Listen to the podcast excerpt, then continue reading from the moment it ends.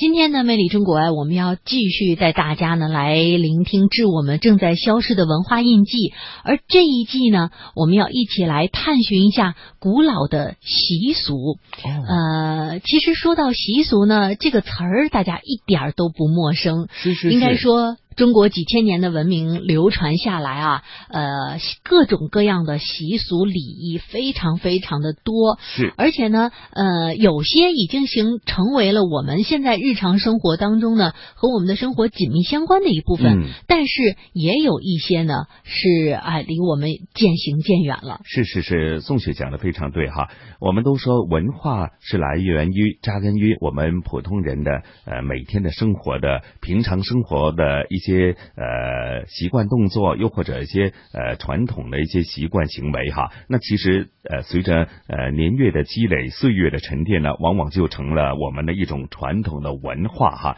那与此同时，又随着社会的在不断的发展的同时呢，呃或许一些旧有的一些呃传统生活习惯、文化习俗呢，又随着呃这个时代的变迁呢，又逐渐的在人们的呃眼光当中，在逐步的消。退和淡出，哈，的确是令我们有很多的感慨不？嗯，没错，的确是这样。呃，其实呢，在我们的这个很多的传统的习俗当中啊，有一些呢，甚至是成为了呃一些道德与法律的基础。嗯，比如说呢，呃，从零八年开始，国家的法定节假日当中呢，就加了像清明，还有端午。中秋这三个传统的节日，是可能在以前呀，在这三个节日到来的时候呢，大家只是呃自发性质的按照传统的习俗，比如说清明要祭祖啊，中秋要团圆赏月等等等等啊。但是呢，现在呢是国家法定的这三个节假日的时候呢，我们有休息日了，这样也更方便大家来继承、传承和发扬这样的传统的习俗。嗯，呃，另外，其实，在我们生活当中有很多习俗呢，其实还。还是一直伴随着大家的，比如说祭祖，嗯啊，对吧？这个对于祖先的这种崇拜呢，在呃中国或者说在华夏子孙当中，可以说是由来已久的了。嗯呃，那么再比如说。回娘家，嗯 回娘家，嗯，是的，像这个一般呢，在每年的正月初二啊，这个中国呃各地的这个汉族同胞出嫁的女儿都要回娘家。嗯，说到这儿呢，还想起来，在今年过年期间的时候啊，嗯，呃，应该是农历大年初三，看到了这样一条消息，是广西柳州市的三江侗族，他们有一个呃特别有意思的在。在初大年初三这一天，要送新娘子回门。嗯，然后这个回门是男方的亲属啊，要抬上全猪、酸肉、酸鱼、酸鸭、糯米等等这些传统的结婚的礼物，而且要走村串寨。哇！然后呢，把女方送到这个家中。嗯，而且呢，这个迎来送往的送亲队伍啊，首先不止一家两家，就很多，再加上队伍之长，也非常的壮观，也很热闹。没错，所以说这个传统的婚嫁习俗又和呃节庆的习俗相融合在了一起。嗯嗯。呃，而且像这个刚才我们提到的这个呃三江侗族自治县的侗族婚礼，它还非常的有意思。一般只在正月初二来举行婚宴。哦。然后初三的时候呢，就像我刚才描述的那样，一长串的队伍就要送新娘回门了。嗯嗯。而且呃，在这个最近的一两年，有很多很多。的呃，内地的民众啊，会在这一天的时候呢，来到这个三江侗族自治县，就是特意来看他们这里的这个侗侗族婚礼啊，来初三的时候送新娘回门。是是是，尤其是呃，在我国啊，呃，各种少数民族，又甚至是本身汉族呢，很多生活习惯、文化的传统呢，呃，其实真的是非常的精彩，而且呢，也有各自不同的这个表达的方式。或许刚刚啊，宋雪提到，哪怕是回娘家，可能在不同的省份回娘家的这个呃形式。呃，精神是一样的，但是实质的具体内容啊，或者具体的方式呢，又或许有略为不同啊。嗯，的确是这样，而且可以说，这个就像刚才晨曦说的，虽然说呃，可能习俗是同样的一个习俗，但是根据这个各地又有自己的一些特色，嗯，所以又都。或多或少有了一些区别。比如说过年的时候呢，呃，还会这个有年画儿，呃，我们之前在《魅力中国》的节目当中也介绍过，年画就在内地各个地方就有很多不一样的。比如说天津的杨柳青也有年画，呃，然后呢，在山东的潍坊也有年画。过年的时候，这个年画怎么制作、怎么贴，这也是有讲究，而且各地也不一样的。是那啊，在我们今天的节目当中呢，就会从呃这么多的可以说是繁花似锦的习俗礼仪当中呢，挑出一些来给大家做介绍。好，那接着下来，咱们就一起去聆听，一起去感受。中国人的敬畏与祝福寄托在一年年节庆的习俗中。中国人的规矩与风范浸染在一页页发黄的家谱里。一百天，风调雨顺，在本地五谷丰登，三代的王爷家业兴旺。这是血脉里流淌了千年的仪式。子孙呢要把自己碗里的这面呢要添几根给这老人，叫田福田寿。这是记忆里挥之不去的温情画面。现在这这多年把这弄的就没规矩了，有些风俗习惯实在是不知道。就像那年轻人一二十呢，他都不跳也不学，这慢慢这就习惯了。从远古的源头流淌而来，曾经在民间土壤里蓬勃生长。那些陪伴过祖辈、父辈的传统习俗，一点一点的在现代人的生活中淡化、消逝。致我们正在消逝的文化印记——习俗记。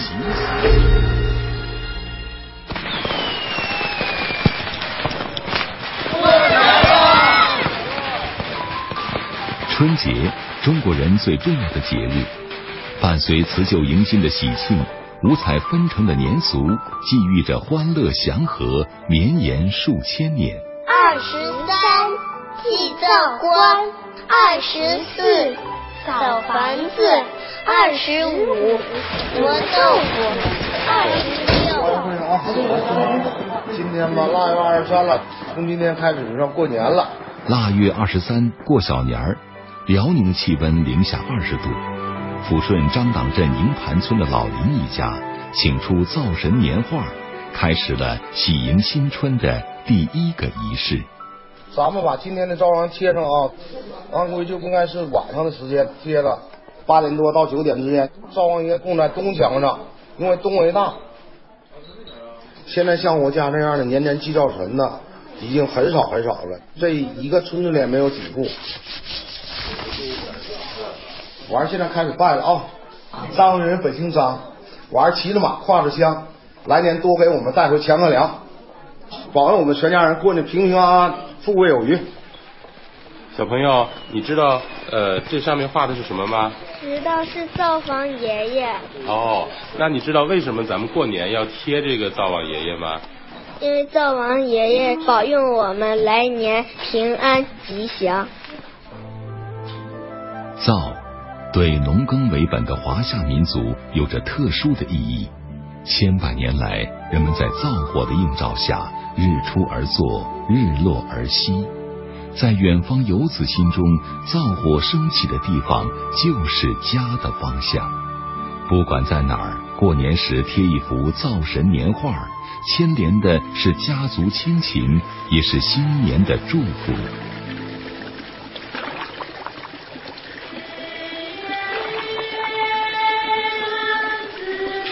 千里之外的江南水乡，呈现的是另一幕独特的年画风俗。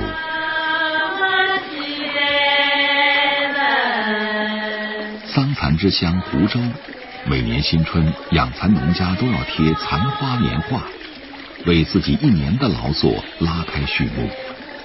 但今天这个场景很难见到了。当地民俗专家倪水根想找一户仍然贴残花祭残神的人家，一直不顺利。这个就是才华娘娘的这个年画，像这个每年就才华娘娘生日这一天呢，祭拜一下呢，期盼呢年年呢沾上了养成了都有一个好的收成。这一个年画呢，就是叫猫蝶富贵，上面呢有两只小猫，养财人家呢就怕这个老鼠，因为这个老鼠要把这个财宝宝吃掉的。贴这个年画以后呢，老鼠呢就不进来了。猫蝶富贵，这个中国上古的先民把五谷播种、收获的周期称为年。殷商甲骨文中“年”字由人字与禾苗的“禾”字组成，意思是丰收之后，农人载谷而归。过年象征着又一个劳作季的开始。年画起源于先秦时期的桃符，辞旧迎新之际，人们把桃木板悬于门外，刻画神荼、郁垒两位神将的形象，祈福避祸。门神门神骑红马，贴在门上守住家。门神门神扛大刀，大鬼小鬼进不来。年画增添喜庆，也传承着传统文化。忠义千秋的关羽，恪尽职守的秦琼、尉迟恭，教子有方的窦燕山。这些喜闻乐见的人物形象，以年画的方式辗转于千门万户的方寸之间。他所表达的道德伦理，也影响着世世代代的中国人。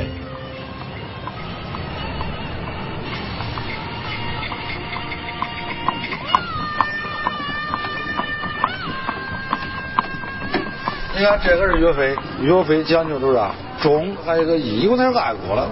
尹国法。四十三岁，河南朱仙镇木板年画大师，天盛年画老店第五代传人。每个画都有个故事，每个画有个典故。财神有五个，范蠡是智慧，比干没有心不会贪，张无梅没有眼，世间的诱惑你诱惑不住。关公是义，岳飞是忠。这个话说短了可以说几分钟，说长了可以说的一个两小时，都是有文化的，非常有意思。中国的传统教育不仅来自学堂书馆、圣贤书章，也来自民风教化的点点滴滴。承载祖先智慧的年画，也是文化启蒙的生动教材，就像是中国文化的百科全书。如今这部书该如何传承呢？过去在俺爷爷那个时候。一张是七十万张，许昌的百姓啊都要使用这个东西。现在有，但是非常少。只有老年人喜欢这个，五十多、六十多的。年轻人呢？他们不贴。中国自古来都是成双成对，没有单扇门。而这个现在吃里边都是单，哪有双扇嘞？没谁贴，没人还必须一对。普通老百姓接受不了，都是一般作为礼品收藏品用。过年买的很少，也都是不到百分之二。中国现在过来真是我们传统，有点遗憾。时代在变，生活在变，年画正逐渐淡出人们的视野。但每当新桃旧符再度交替的时刻，深藏在心灵深处的记忆仍会顽强的袭来，牵动起遥远的思绪。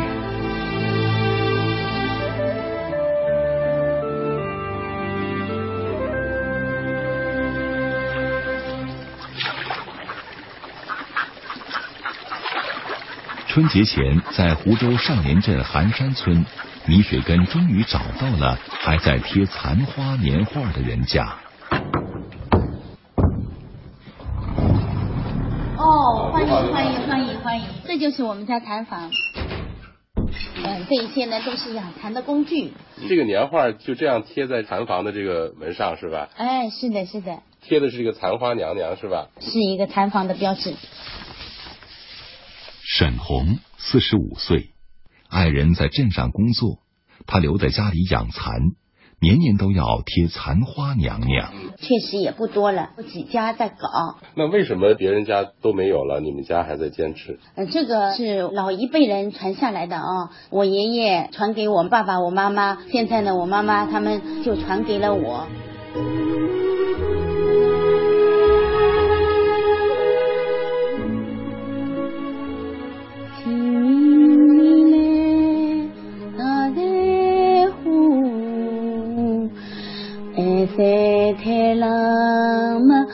马在马都在虎马他拉在巴黎等你来抱足声中一岁除春风送暖入屠苏千门万户曈曈日总把新桃换旧符。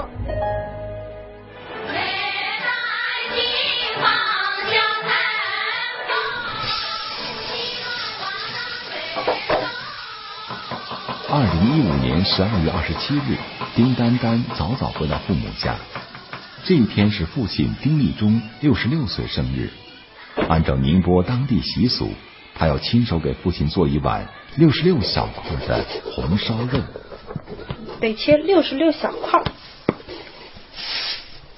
因为现在民俗类的东西呢，就是我们平时忽略的越来越多了。呃，有这么一个呃风俗的话，我们呢也去传承一下。一个嘛，给小辈儿看看啊，比较有意思的一些习俗；一个嘛，就是借此机会呢，给让老爸老妈呢也开心一下。二三四五六七八九十，这个习俗在江浙一带流传很广。为什么要做一道红烧肉？丁立忠老人说：“这是一个坎啊，说你那个不吃也叫回肉，就这个意思。这个女儿呢，好像那比较呢孝顺的话呢，她就是说，呃，她做，她来补这块肉，就这个意思。”丁丹丹有一双儿女，儿子十一岁，女儿六岁，他希望这个习俗能继续传给他们。妈妈为什么做六十六块啊？因为外公六十六岁，他是宁波的一个老传统，你知道吗？刚刚知道。刚刚知道，以后等那个妈妈老了，到了六十六岁也过生日，你们会给她做六十六块红烧肉吗？会。这里是北京民俗博物馆所在的东岳庙，地处繁华的朝阳门，往北是时尚的三里屯商圈。往南是热闹的世贸天街，踏进庙门，街市喧嚣便被隔开，这里像是被遗落在时光之外。陪伴着民俗文物的，只有叶子落尽的古树。民俗博物馆副馆长李彩平在这个闹中取静的院落工作了十三年，对中国的传统习俗很熟悉。过去的那个厅堂的布置特别特别的讲究，布置寿堂，它可能中间男的女的摆的是不同的，它也有摆这个寿字的一个大寿啊在那儿，可能也有摆这个神仙的，之后两边呢还有寿屏呀、寿联啊、横幅这块，过去都金玉满堂呀。那条案上它要有这个福禄寿三星。比如说有瓷质的，有木质的，有不同。完了还有胆瓶呀、茶叶罐啊，啊，包括一些这个呃旁边的那个寿蜡烛啊，啊，它这些东西都有寓意。寿帐、寿帘、福禄寿摆件，还有八仙桌，曾经鲜活的寿礼用品，从民间收集来，静静的留在博物馆。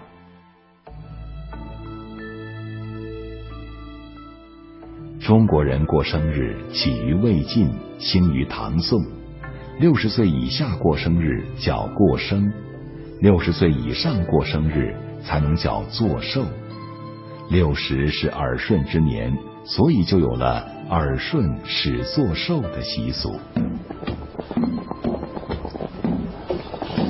老人做寿，全家要吃长寿面，面条要越长越好。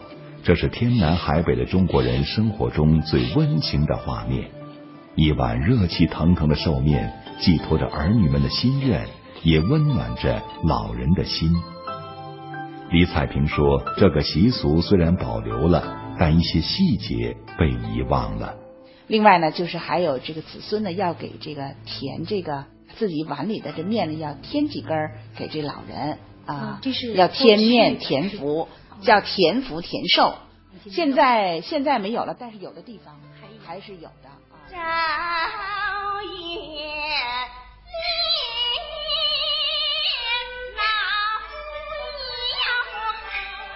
山西商人老高今年六十八岁，老家在永济市蒲州镇南文学村，这里是唐代文豪柳宗元的故乡。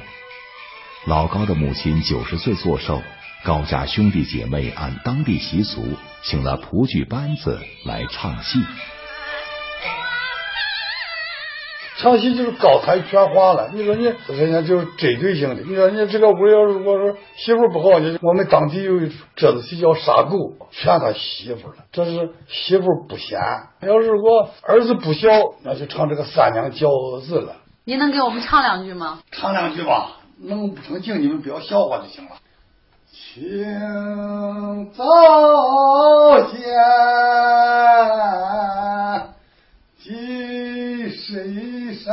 当老高给母亲即兴清唱上一段的时候，九十岁老母亲浑浊的眼神一下子清亮了。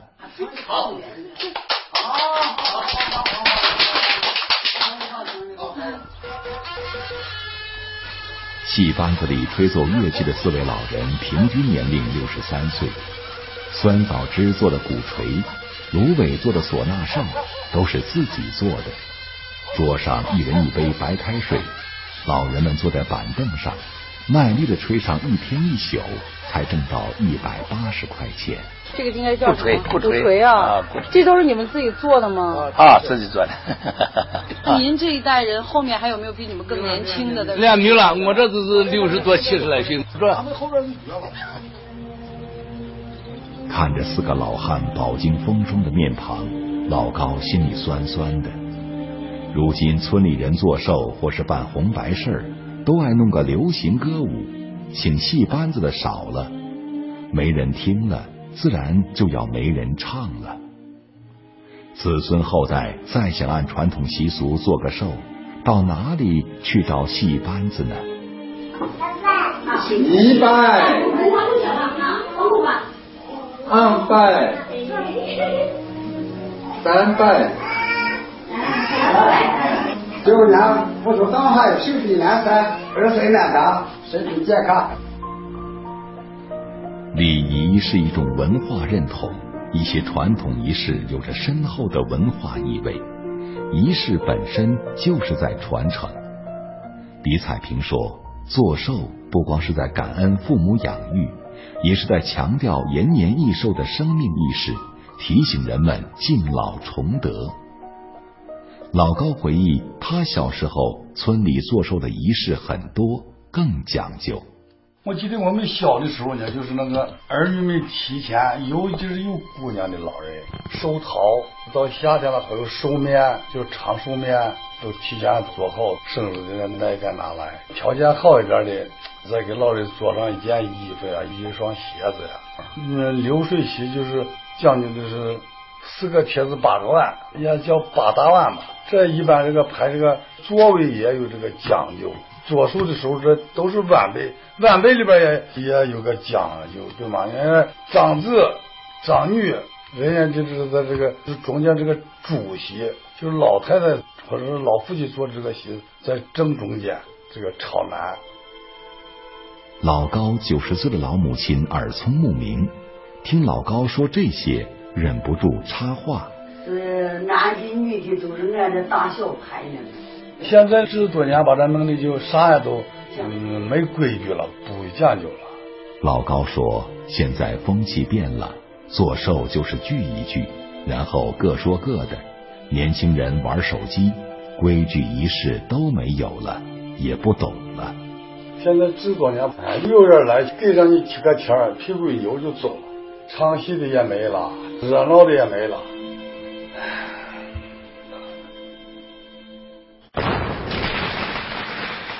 中国人的敬畏与祝福寄托在一年年节庆的习俗中，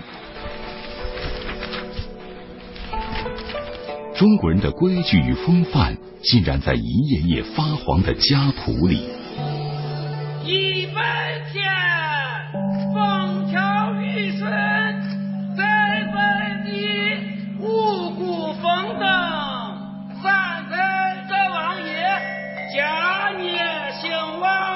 这是血脉里流淌了千年的仪式。子孙呢要把自己碗里的这面呢要添几根给这老人，叫田福田寿。这是记忆里挥之不去的温情画面。现在这这多年把这弄的就没规矩了。有些风俗习惯实在是不知道，就像那年轻人一二四呢，他都不瞧也不学，这慢慢这就失传了。从远古的源头流淌而来，曾经在民间土壤里蓬勃生长。那些陪伴过祖辈、父辈的传统习俗，一点一点的在现代人的生活中淡化、消逝。致我们正在消逝的文化印记——习俗记。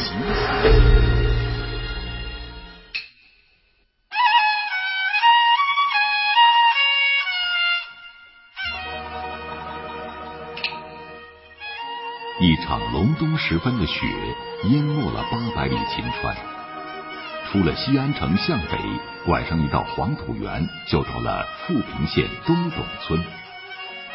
二十五岁的董永今天要跟四十里外的宋家成亲。今儿张灯结彩，吉星高照，父老乡亲喜气洋洋，壮猪飞扬。平天吉祥，朋友们、伙计们，大家有没有信心帮好忙？有。就在弄啥去呢？娶媳妇。娶媳妇了不了？了。吉时一到，鸣锣开道。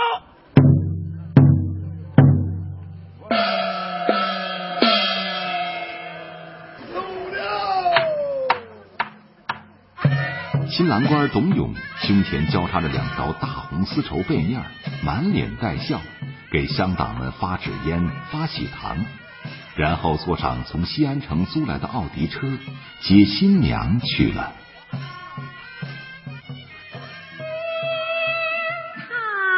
富平地主关中，传说大禹曾在这里浇筑华夏九鼎。董家祖祖辈辈在富平很传统。儿子的婚礼该怎么办？董老汉和一对新人有了分歧。新媳妇自然想披婚纱走草坪，但董老汉坚持要按当地习俗办。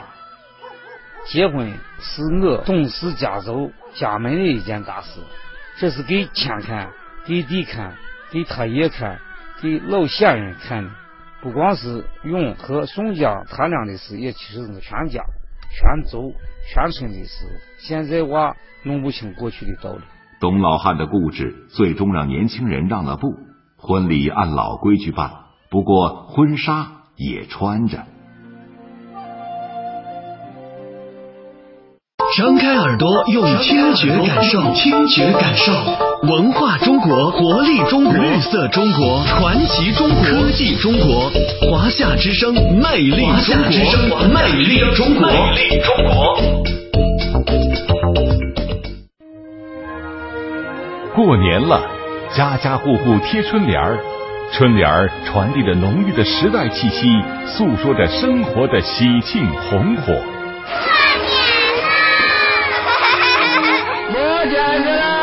包产到户，迎来春花万朵；政策放宽，呈现锐气千祥。生意兴隆通四海，财源茂盛达三江。致富人家春常在，勤劳门第幸福长。春联儿祝福团圆，瞧我这副对子。一家和睦一家福，四季平安四季春。哈哈哈哈哈！春联儿诉说喜庆。正月初一福门开，斗大元宝滚进来。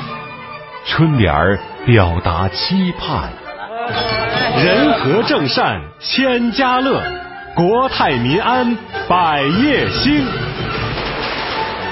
欢欢喜喜贴春联，红红火火过大年。听态度。事实众说纷纭，真相扑朔迷离。听生活汽车，因为都市更显魅力。听节奏。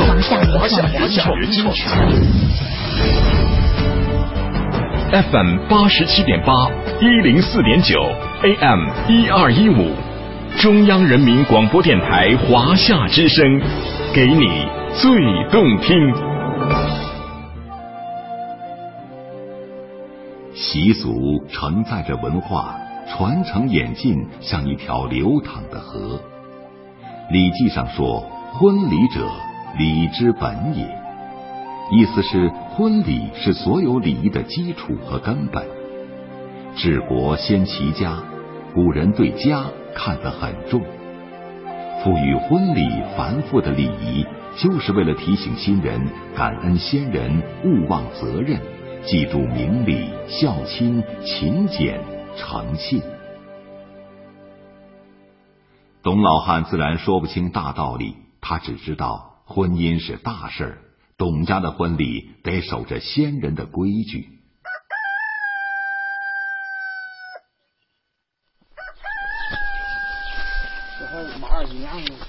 按陕西的风俗，大婚之日，晨起第一件事便是祭祖。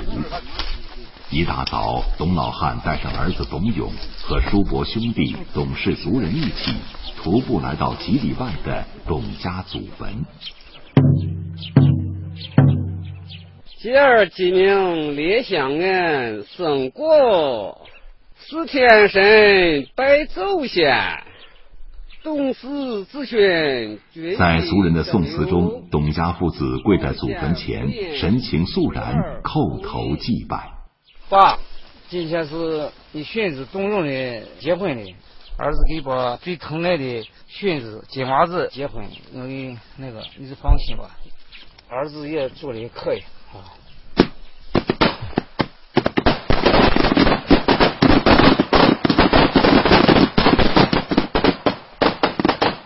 礼炮声后，董老汉和儿子董永站起身，又郑重其事鞠了三个躬，告慰了先人。董老汉说：“心里很踏实。”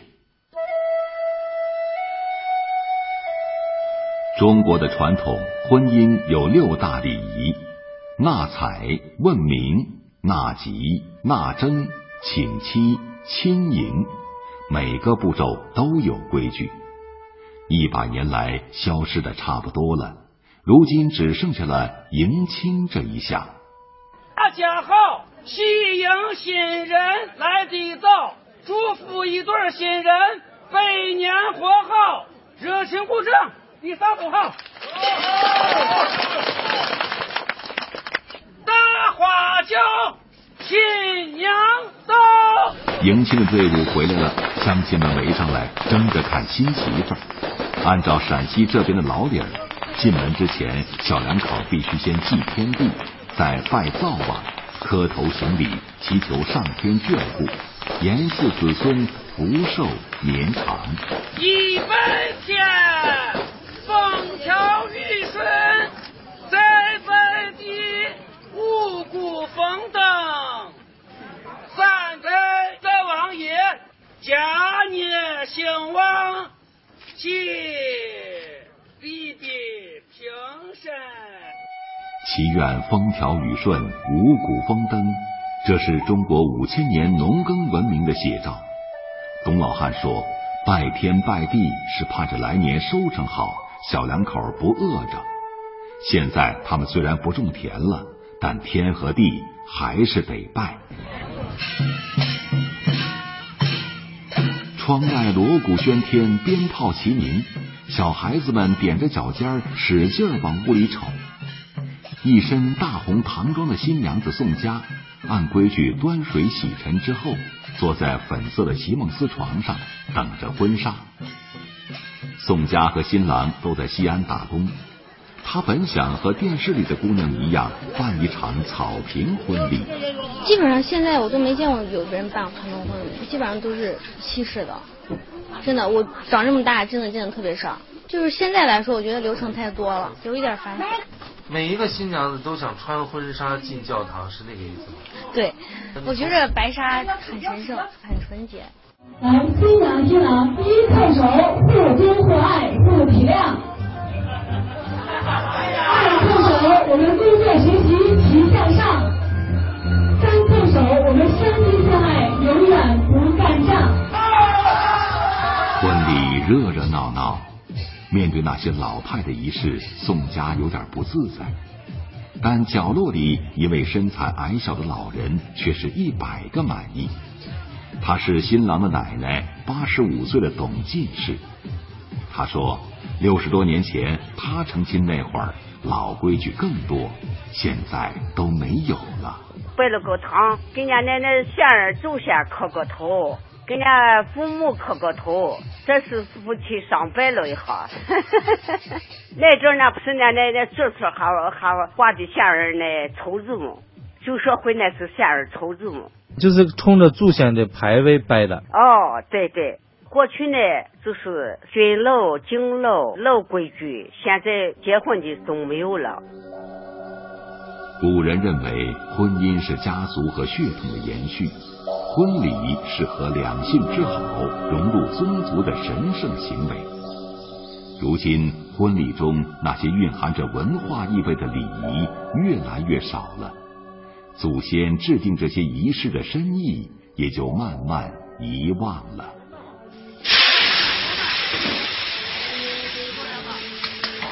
八凉八热嘛，都是你做的，我自己做的。几千年传下来，的就是不有结婚的，就是要摆宴席嘛。陕西的流水席大多摆在主家的院子或门前街巷里，董家的婚宴也不例外。一家办喜事儿，全村参与，一场婚礼也调和着社会关系。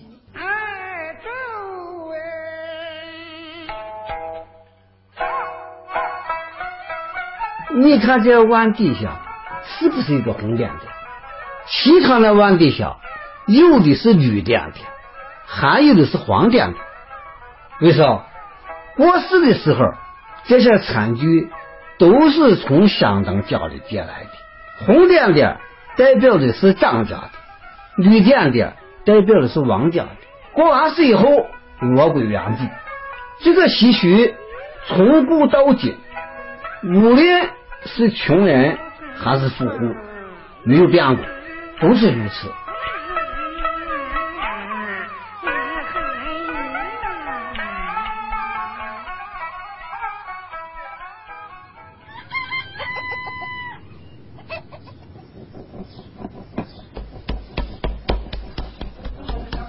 河南汤阴县岳飞的故乡，城东张庄村，晨光熹微。六十五岁的贾希云和邻居一起开始蒸面羊，用白面做成羊的形象。先和面，用发酵粉，发酵粉，酵母。需要哪些工具呢？用黑豆，黑豆，嗯，这些点盐就好起来呀。呃，后期拿什么工具做呢？剪的、梳的刀，就这样搁那。蒸完羊什么时候开始送呢？蒸羊都是六月份蒸，一过六月初一就送羊，蒸好多羊的。当地习俗蒸面羊是在阴历六月。应民俗专家史文富的请求，贾希云演示了蒸面羊的过程。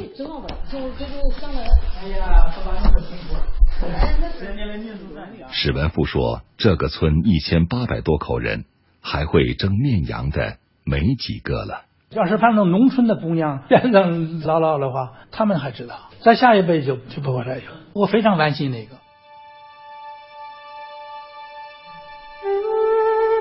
六月蒸面羊的习俗起源于春秋时代，最初是送活羊。一到阴历六月，母亲这一系的长辈，姥姥、姥爷、舅舅或妗子，也就是舅妈，给外孙外甥送活羊，提醒他们要孝敬母亲。为什么会送羊？这源于羊羔跪乳的故事。在很早以前的时候啊，一家人家呀。就剩下他母亲，很简单的养这个孩子，啊，说这孩子不孝顺，他将来怎么过就非常艰难呀。后来他舅舅听了以后说：“我到你家看看吧。”他就牵着一只母羊啊，一只小羊就牵着去了。他外甥问说：“舅舅，你牵着羊来干啥了？”正好那小羊正在吃奶，哎，他这两个前提是跪着的，啊，跪着羊的头吃奶。他舅舅说呀：“母亲把你养育出来以后，他要跪着抱个奶。”这一传说在河南、河北、山西等北方地区深入人心。慢慢的，送活羊演变成蒸面羊，送羊的人也从娘家姥姥、舅舅送外孙、外甥，变成长辈送晚辈，甚至兄弟姐妹之间互相送。但尊母尽孝的含义一直没有变。王新友老人说：“羊羔吃奶时跪着，那是报恩呢。动物都知道孝顺。”有这个古话说。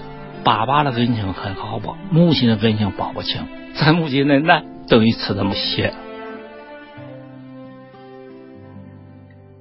搁爸妈在大坝上，谁叫姑娘不瞧娘？呃，其实瞧娘不是瞧娘啊，跟着孩子一样样。这段民谣，贾希云一直记得。每到五月，新麦子收好，农闲了，闺女就买点瓜果糕点去看母亲。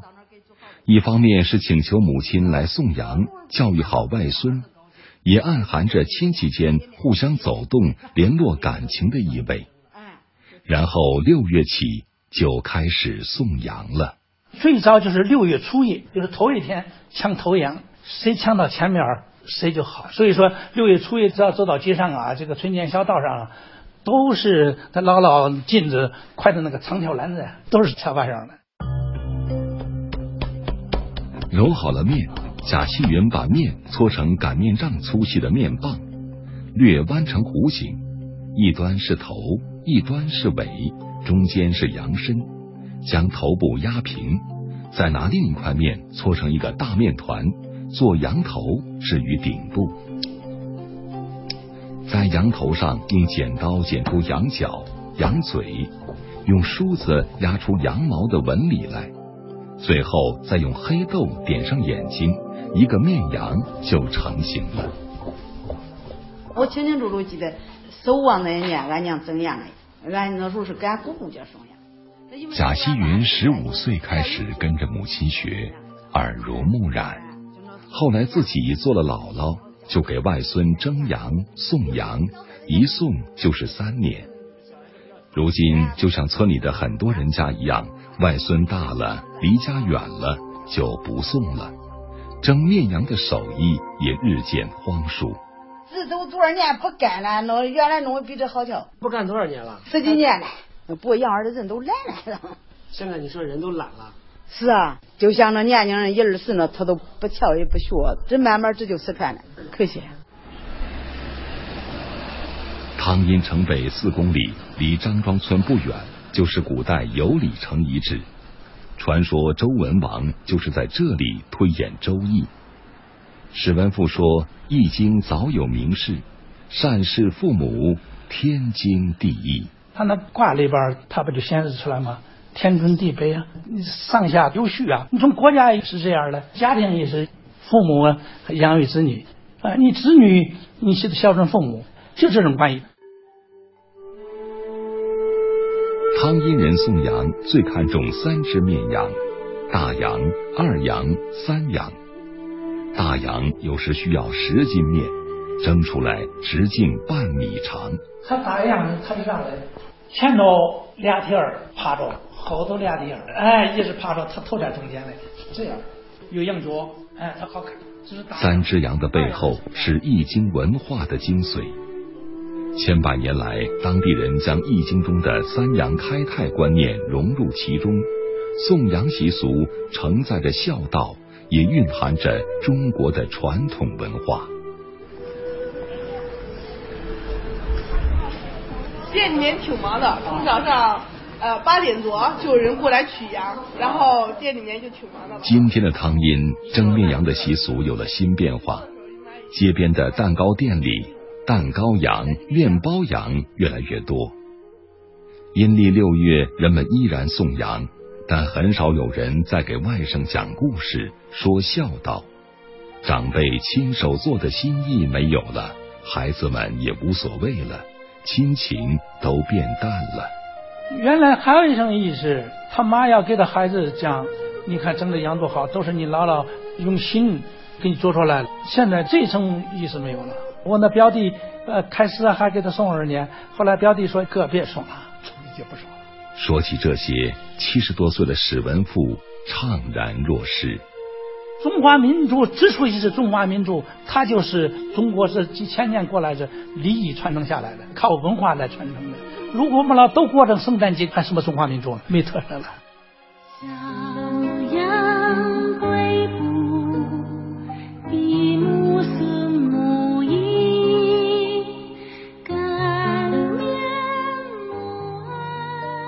有感于羊羔跪乳的故事，台湾音乐人李子恒创作了歌曲《跪羊图》。小羊跪哺，闭目吮母液，感念母恩，受乳躬身体。膝落地，姿态如敬礼。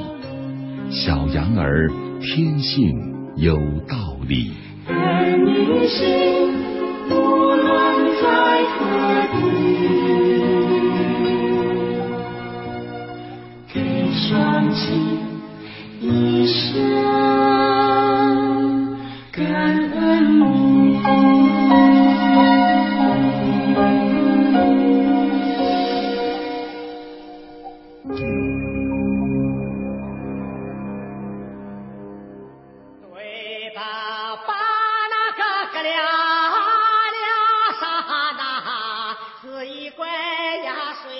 山西原平上院村，推开沉重的木门，我们走进村民辛根兰的家。上院村百分之九十都姓辛，辛氏家谱七十多年前修过。二零零二年，作为上一代修谱人的孙辈辛存寿和辛根兰开始集资新修家谱。第一个，我们这个旧家谱是一九四一年修的，那个修的是是呃辛格兰他爷爷叫个姓在清，我爷爷呢叫个姓赵仁，他们两个为主把这个事情修成的。到了二零零二年，我们又开始修。正房厅堂的基案上摆放着新修的新式族谱，蓝色精装封面，五卷合成一本，五十三万字。辛存寿把手仔细擦干净，解开侧面的黄丝带，捧起家谱，细说往事。从一九四一年印家谱时候上面有名字，到了我们零九年，二零零九年六月发行家谱的时候，这个时候还有一百六十六个人在世。从零九年发行了家谱到现在又去世了三十个。家谱起源于殷商，宋代进入民间，明清以后修家谱渐渐成为风尚。如今也许只有在一些乡村还保留了这一文化习俗。从二零零二年正式开始，到我们印出这本书来是二零零九年六月五号发行，那么这个前前后后时间是八年。新式旧家谱历经战乱、文革，散失殆尽。时隔七十多年重修，困难重重。辛存寿退休前是山西省中医学院的老师，为修谱工作之余四处奔走。后期因为病重，调查时说不了话，只能写在纸上让别人念。辛存寿说，八年能坚持下来，是因为心里记着祖辈。当年辛存寿的爷爷辛兆仁修家谱，就靠几十块墓碑，现在仅存下来一块。这是个碑，它这个碑啊，应该是脸朝天，这个它脊背朝天的，所以我们现在呢就看不着字了。就说我爷爷做那个工作，他当时弄到这个碑以后啊，他是把这个碑啊，因为上头这个碑时间长了，他那个土呀把那个碑上的字就盖住了，看不出来了。那么他们带一壶水，把这个碑呢冲了洗出来，他所有的字并不见得全能认识，所以他把这个字啊就等于是描下来的。跟来他爷爷是这国子监大学生嘛，拿回去让他再识别。正值隆冬，寒风刺骨，水浇到背上，也浇到手上。新招人的手裂开一道道口子，整个冬天都无法愈合。心存寿说：“想起祖辈，心里不平静。家谱不传下去，对不起爷爷。”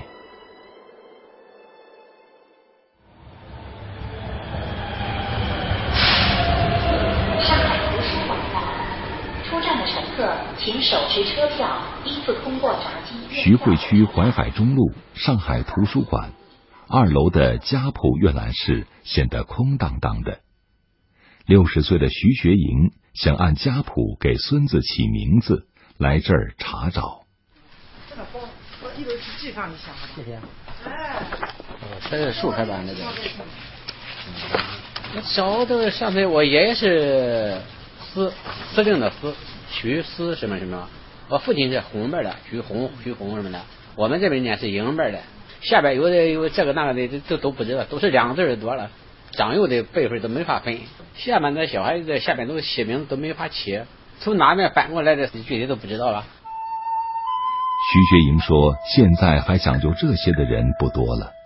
他觉得起名字不按字辈，各地亲戚回乡过年，叔叔侄子相互分不清，长幼全都乱了套。”赵钱孙李，周吴郑王。寻根问祖是中国的文化传统，中国人自古重视家的根系源流。家谱延续着家族的血脉，更传承着祖上的遗训和期望。一代代的接续，或绵延家风，或与时俱进，而为人孝悌始终是治家的根本。就是这个人，哎，对待母亲特别孝顺，待母至孝。就是他母亲是一个盲人。心存寿说，新修家谱增加了不少先辈的事迹。像这位孝子叫栓恒，我们这代人都还知道他的故事。这次写进家谱，就是想让儿孙们也能记住，传承家风，懂得孝敬老人。六十年代了，他母亲想吃一个冰棍，就村里头没有这个东西。这个孙二恒呢，去这个园亭去买这个冰棍去了，没有保温杯。他去拿一个毛巾把这个冰棍呢包起来，放到茶缸里头，拿回来那冰棍全化了，然后把这个冰棍呢引有这个水，就是成了甜水了，他妈喝了。他当时呢，呃，因为各种原因吧，没有结婚，没有后人。从古到今，不同的家族对于家训家风有不同的侧重。商贾之家强调童叟无欺，取之有道。农耕之家的特点是耕读传家，而官宦之家的传承首要的是廉洁清正。江苏常州运氏家族祖上为官，二零零七年运氏后人运兴中续修家谱。我修谱中间就发现，很多人写官做了几年，回来两手清风，他甚至于连盘缠都不够。他做县官的时候，把自己的俸禄都去资助了贫困的这个市民了。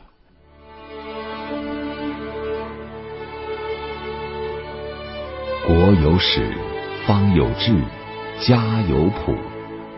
家谱承载着伦理规范，塑造着人格精神，维系着社会秩序。如今，一本本家谱已成陈迹。流入废品收购站、古玩店，或被图书馆收藏，很难再与家族的后人重逢。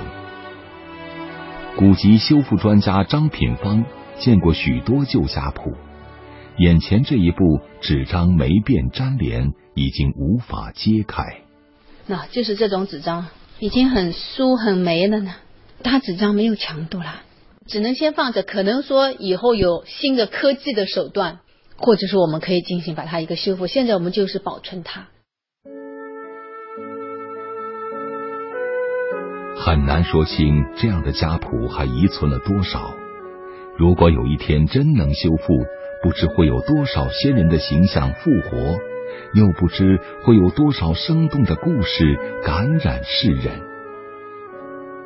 沧海桑田，历史的长河总会淹没一些东西。无奈中又禁不住遗憾，家谱研究专家陈建华说：“现在修谱的都是一些老人，他们走了，谁再来传承呢？”你像现在在城市里面，就是有亲戚关系的，也就是几个人，但是大部分他的亲宗族，他还是在原来居住的这个地方，我们这个结惯的这个地方。所以在城市里面，你作为一个宗族，他会来修复的话，他就几乎就没这个可能。修复还是民间现在主要是一些热心的一些老人，他来做这事情的。呀呀新氏家族的新家谱，全称山西原平上院新氏族谱。修成后的灵谱大会，新氏族人来了四五百。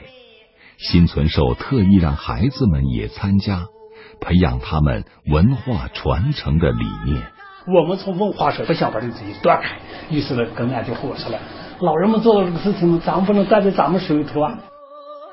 看着一本本家谱被大家恭恭敬敬领走，心存寿觉得可以告慰先人了。